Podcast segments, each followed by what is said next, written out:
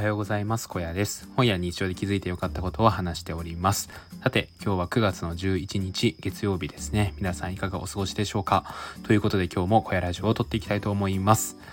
はい、ということでですね、えー、今日の本題は毎日つまんねえなって人へっていうね、そういう本題で話していくんですけど、その前にちょっとね、雑談をさせてください。えー、お急ぎの方はですね、本題に、えー、概要欄から飛んでいただいて、そちらから聞いていただければと思います。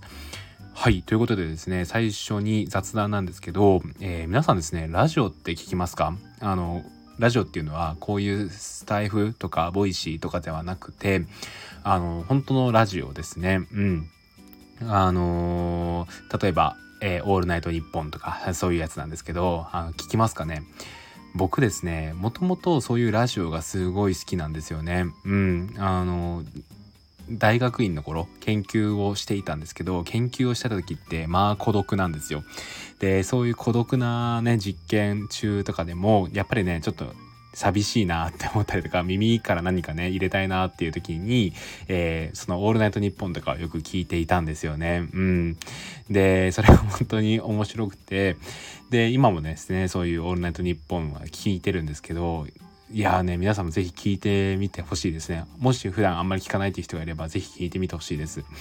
あのー、マジで面白いんですよ。で、僕が好きなやつはですね、えー、オードリーのオールナイトニッポンと、最近はですね、マジカルラブリーのオールナイトニッポンも好きでよく聞いてますね。で、これがね、まあ本当に面白くて、えっと、あっという間にね、聞き終わっちゃうんですけど、うん、なんか、ただただ笑いたい時とかはですね、ぜひ聞いてね、もらいたいなってことを思います。でここ最近僕がその中でもねすごい面白かったのがあの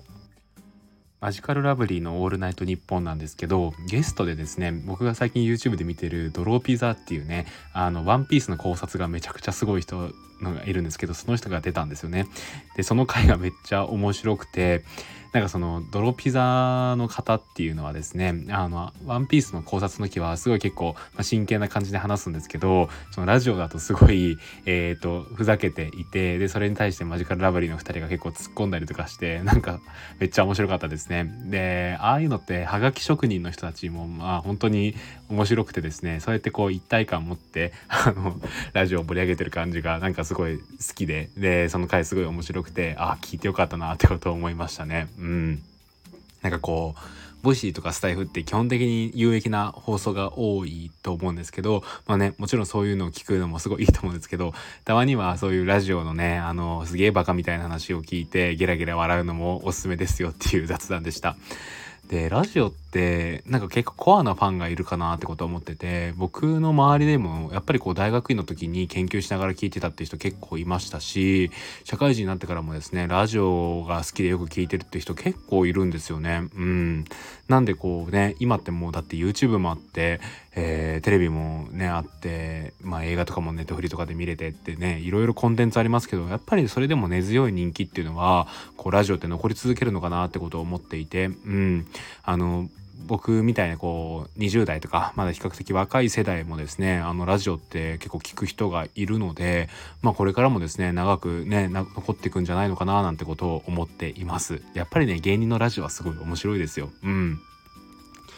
はい、そんな感じで、えーと、雑談はこの辺にして、えーと、じゃあそろそろ本題を話していきますね。えー、本題なんですけど、えー、毎日つまんねえって人へっていうことでね、ちょっとお話をしていくんですけど、えっ、ー、と、まあ、いきなりなんですけど、皆さんは変化の激しい毎日を過ごしていますか？それとも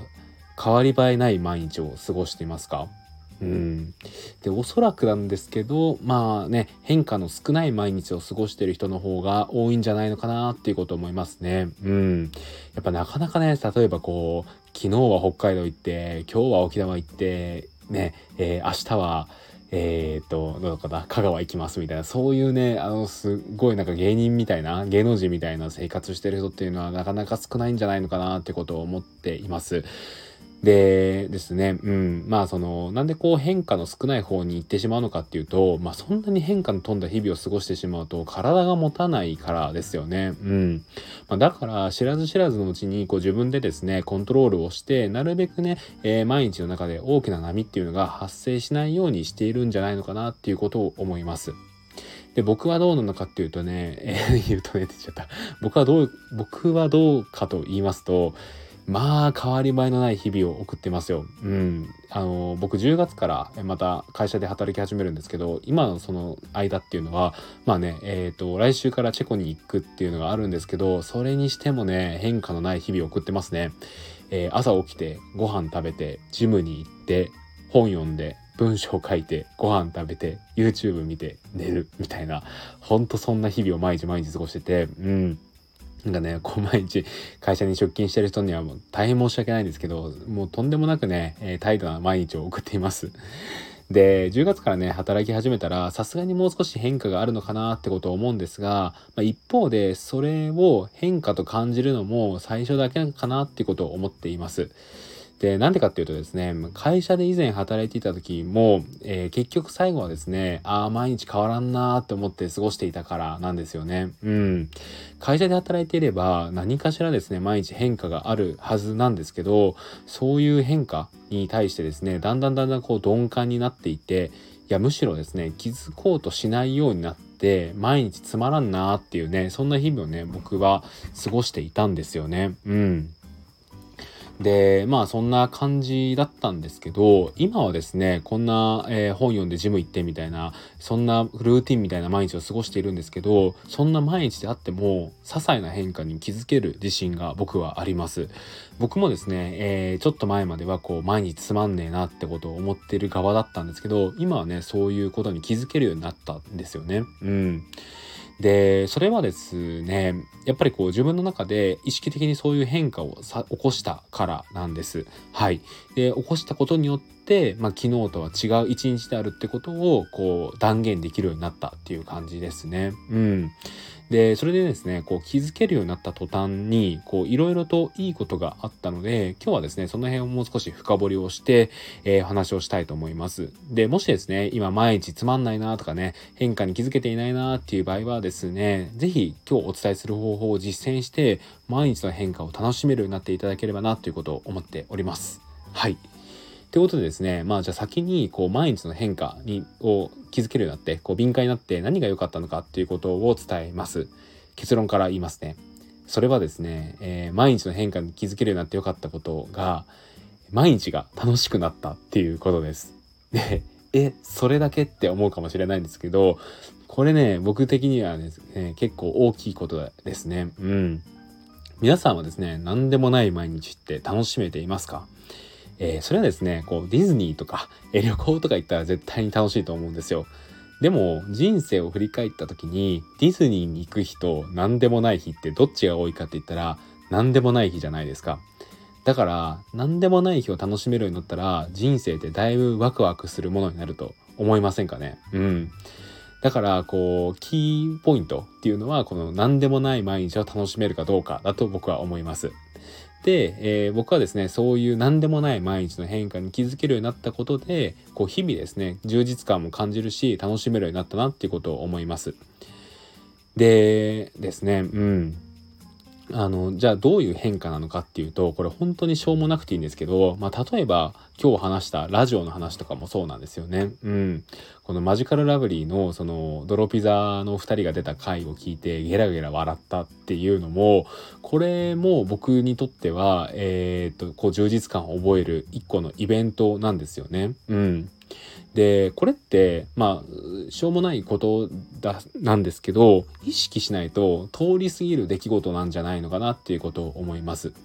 でそういう出来事がまあ意識しないと通り過ぎてしまう出来事が多いからこそ毎日の変化っていうのがないなってことを思うし毎日つまんないかなっていうことを思うんですよね。だからこそそういうラジオを聞いてバカ笑いしたみたいなことでさえも、えー、気づけるようになっておくことで毎日っていうのは楽しくなっていくんじゃないのかなっていうことを思います。うん、でこういう些細な本当にしょうもないようなことでさえ気づけるようになることによってああなんか今日もおもろい日だったなーってことをね思えるんですよ。うん、で僕はですねそういうことに気づけるようになって本当に良かったなっていうことを思っていますね。うん、でそうするとやっぱこう楽しいんですよね毎日が。でじゃあどうすればこうやって些細な変化、もうこんなしょうもないマジカルラブリー、しょうもないって言ったら申し訳ないですけど、あのマジカルラブリーのそのドロピダの回が面白かったみたいな感じになっていくのかっていうと、これはですね、おすすめの方法が一つありまして、日記を書くっていうことですね。うん。あの日記をですね書くようになると毎日どういうことがあったかっていうのを嫌でもね探すようになります。うん。なんか僕もね夜寝る前1時間前ぐらいにですね30分ぐらいかけて、えーと、A41 枚に日記を書くんですけどあのですねなんか書こうって思うとなんか出てくるんですよね。でやっぱねそこに書き起こされることっていうのは昨日のこととはやっぱり違うわけなんですよ。うん。昨日とは違う何かね出来事があってそれをしっかりと書くようになるんですよね。でそうやってなっていくとなんかこうどんどんどんどん毎日に対して敏感になっていく気づけるようになってくるんですよね。うん。でですねあのそういうことがあるとえっ、ー、とあなんかこうこの出来事ラジオにラジオじゃないノートに書こうみたいな感じで日記に書こうみたいな感じでどんどんどんどんですねいろんな些細な変化に気づけるようになるなるっていう感じですかね。うん、